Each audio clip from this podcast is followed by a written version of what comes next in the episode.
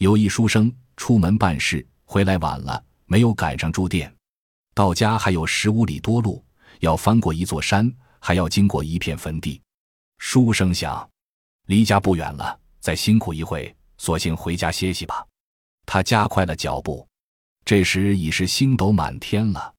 他翻过山，走得气喘吁吁，浑身是汗。正走着，就不知不觉地闯进了坟地。他走的实在太累了，便坐在林边一块石头上休息。刚坐下，忽然听到坟地里有动静。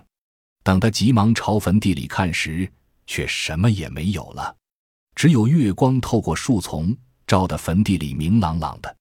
过了一会，他发现在一座大坟的后面有个白影一闪，接着传来哭泣的声音。书生赶忙站起身来，躲在一棵树后。观看动静，这时哭声越来越大，是个女人的声音。书生想，天色已晚，这女子为什么深更半夜到坟地里来哭？我得问她一问。想着，他便朝那女子走去。走近了，书生看清了那女子跪在一座坟前，穿着一身孝服，坟前供桌上摆着一些贡品。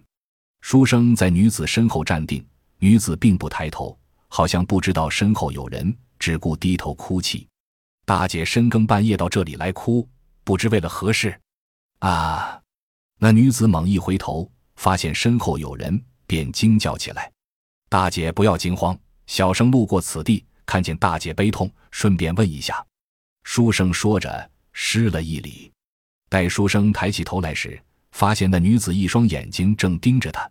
书生仔细打量着女子。发现这女子非常美丽，女子见问，便站起身来，道了个万福，凄楚的说道：“奴家是山下柳河村人，因丈夫患病身故，撇下奴家孤单，自思命苦，便来丈夫坟前烧纸供奉，以尽夫妻生前之情。”书生道：“半夜三更，倘有歹人或野兽，如何了得？如不嫌弃，我送你一程，如何？”那女子非常高兴，便同书生一起往林外走来。书生边走边问：“不知大姐离家还有多远？”女子道：“就在前面不远。”话虽这么说，可就是走不到。这时月光也没有了，一片漆黑。那书生浑身冰冷，心意道：“这是怎么一回事？莫非我遇到鬼了？不好！”正想着，那女子突然回过头来说道：“大哥。”我孤身一人，无依无靠，我愿跟你走，与你结为夫妻，你看如何？书生一听大惊，使不得，初次相见，如何说起此事？女子见不答应，便猛然坐在地下。书生以为他跌了一跤，赶紧来扶。那女子顺势一把抱住，倒在他的怀里。书生越推，那女子抱得越紧，嘴里说道：“求大哥开恩，收下奴家吧。”书生被缠无奈，说道。在此荒郊，如何成亲？要成亲也得回家告诉父母，选一吉日良辰才行。女子道：“那么奴家送一物给大哥，望大哥回赠一件。”说罢，抽出一条手帕递与书生。书生身边无物可赠，便把手中纸扇递与那女子。又走了一程，女子说道：“前面便是奴家村里，大哥免送了，只是不要赴约。”说罢，径直走了。这书生寻路要走，他朝四周一看，猛吃了一惊。只见满天星斗，月光照得大地明朗朗的。原来自己就站在原来的地方。再看那女子已无踪影。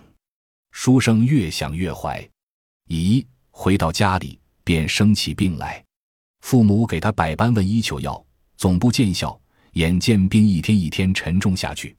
一天，书生的姑母来探病，问起病因。书生便把自己经历的事情诉说了一遍，姑母听后说道：“愿借手帕一看。”书生往身上摸了一阵，拿出来一看，竟是一张烂了的黄表。墨钱。姑母问道：“此女子何等模样？”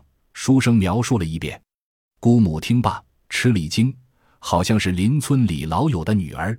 李老友跟我同村，可他的女儿已死去一年多了，到底是怎么回事呢？不知你给了他什么东西？给了他一把纸扇。姑母听罢，安慰了他几句，便走了。姑母回村后，把情况向李老友说了一遍。李老友也吃了一惊，两人连忙赶到他女儿的坟地上去，果然在坟头上发现了书生的那把纸扇。二人赶到书生家里，这时书生病得更厉害了，已经迷迷糊糊不省人事。他们与书生的父母一商量，赶紧找了一个算命先生，看看到底是怎么一回事。先生算了一回，说道：“此事已经不可挽回。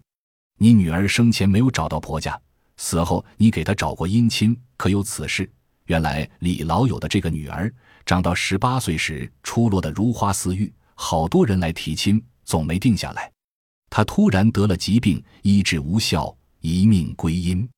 李老友夫妻非常悲痛，因年过半百无子，只有此女。老夫妻视如掌上明珠，百般疼爱，不想遭此厄运，如何不伤心？一边给女儿处理后事，一边张罗着给她找姻亲，没能找到。几天后便埋葬了。现在先生一提，李老友也把事情说了一遍。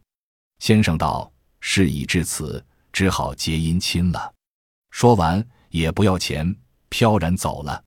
几天后，书生果然死了，父母非常悲痛，只好按先生说的，与李老友的女儿结了姻亲，把二人合葬在一起。